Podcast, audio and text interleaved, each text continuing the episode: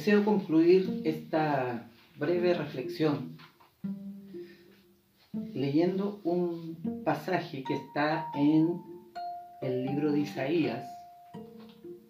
Isaías escribió en el año 750 antes de Jesús, o sea, 2750 años hasta nuestros días. Y e Isaías en 40, versículo 29 dice lo siguiente. Isaías 40, versículo 29. Dice, Él da fuerza al cansado y multiplica las fuerzas al que no tiene ninguno. Los muchachos se fatigan y se cansan, los jóvenes flaquean y caen, pero los que esperan a Jehová tendrán nuevas fuerzas, levantarán las alas como las águilas, correrán y no se cansarán, caminarán y no se fatigarán. A diferencia de los animales y las personas que no tienen esperanza en esta vida, nosotros sí tenemos una esperanza, porque nosotros tenemos al gran pastor llamado Jesús de Nazaret, quien vino a esta tierra, a este planeta, solamente por amor, porque Él no necesitaba venir aquí a sufrir por nadie, porque Él pudo vivir con su Padre en el cielo sin la necesidad de venir a atormentarse aquí a este planeta. Sin embargo, lo hizo por amor por ti, por mí y por toda la humanidad.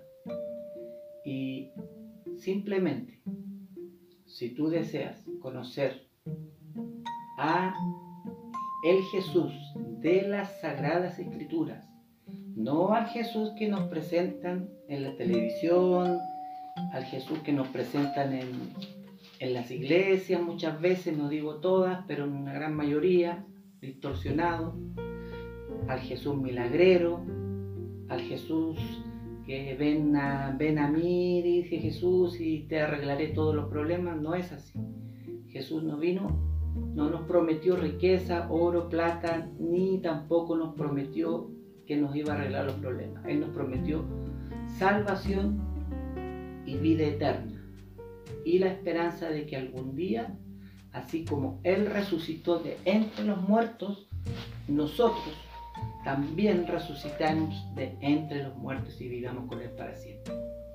Quisieras tú este día aceptar y recibir en tu corazón a ese Jesús que hace dos mil años visitó este planeta, si deseas hacerlo, yo te invito a que tú donde estés, en tu casa, en tu trabajo, en tu habitación, en tu carro, en tu coche, en tu auto, cierre los ojos y repitas conmigo esta sencilla oración que está en el libro de Romanos capítulo 10, versículo 10, donde el apóstol Pablo escribe y dice, que si confesamos con nuestra boca que Jesús es el Señor y que Dios lo levantó de los muertos al tercer día, seremos salvos.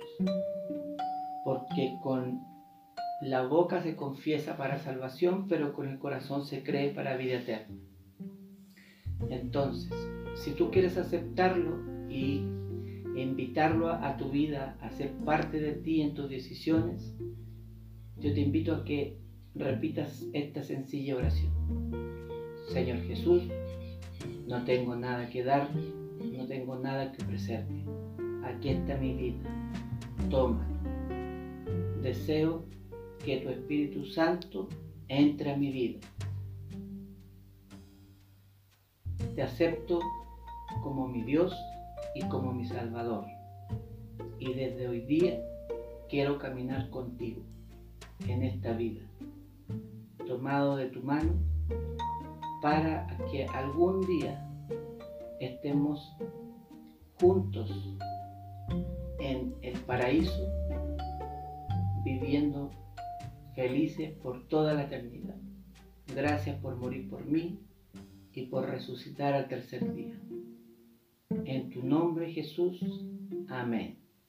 Bueno, esto ha sido la pequeña reflexión de hoy de Pasión por su verdad podcast y Pasión por su verdad en nuestro canal de YouTube. Si usted se quiere comunicar con nosotros, en la caja de comentarios voy a dejar el número donde usted se puede contactar y pedir oración o, o si desea juntarse con nosotros a, a comer, a tomar café, a comer torta, a pasar un momento agradable y conversar acerca de la escritura, son todos muy bienvenidos. Y nos vemos hasta una próxima oportunidad. Que tengan muchas bendiciones. Yo soy Samuel Cisterna.